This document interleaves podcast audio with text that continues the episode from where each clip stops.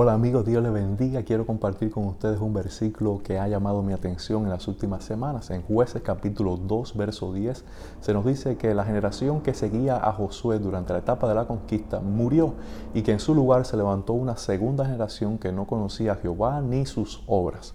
La primera generación que siguió a Josué fue testigo de obras poderosas de parte de Dios. El cruce del Jordán, la destrucción de Jericó, la victoria sobre reyes que estaban bien establecidos en la tierra de Canaán. Pero esta segunda generación nace en una tierra de bendición donde la Biblia dice que fluye leche y miel, en una etapa de prosperidad, de bendición y de estabilidad para la nación de Israel. Este desconocimiento importante de Dios y de sus obras introduce a la segunda generación en un periodo de sombra espiritual, en un periodo que es un ciclo repetitivo de pecado, juicio, arrepentimiento, liberación, periodo de paz. Luego comienza otra vez el ciclo con pecado, juicio, arrepentimiento, liberación, periodo de paz. Y se repite durante todo el libro de los jueces. Amados hermanos, cada uno de nosotros tenemos alrededor adolescentes y jóvenes de segunda generación aquí en los Estados Unidos. Y ellos necesitan conocer a Jehová y las obras que Dios ha hecho, no solamente a la luz de la palabra de Dios, sino también a través de nuestros testimonios personales.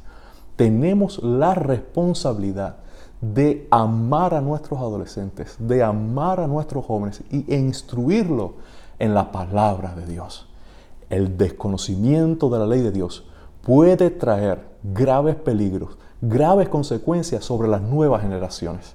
Nuestros jóvenes no conocen la hambruna, la dictadura, la privación de libertad. Ellos conocen todos los privilegios que tienen en esta nación. Pero sumado a estos privilegios, deben tener el conocimiento más importante, que es el conocimiento del Altísimo, de su ley y de sus obras. Porque la bendición de Jehová es la que enriquece verdaderamente y no añade tristeza con ella.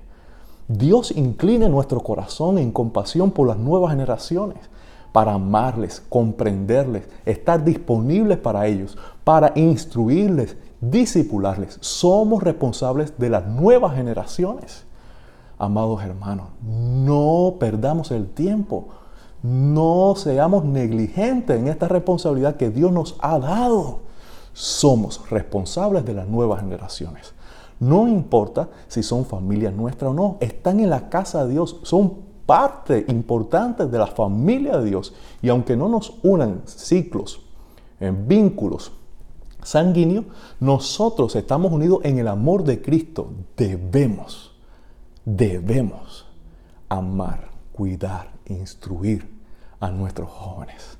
Así que Dios permita que esta segunda generación que se está levantando en nuestras iglesias sí conozcan a Jehová, sí conozcan sus hechos poderosos y puedan seguir adelante levantando la bandera del Evangelio.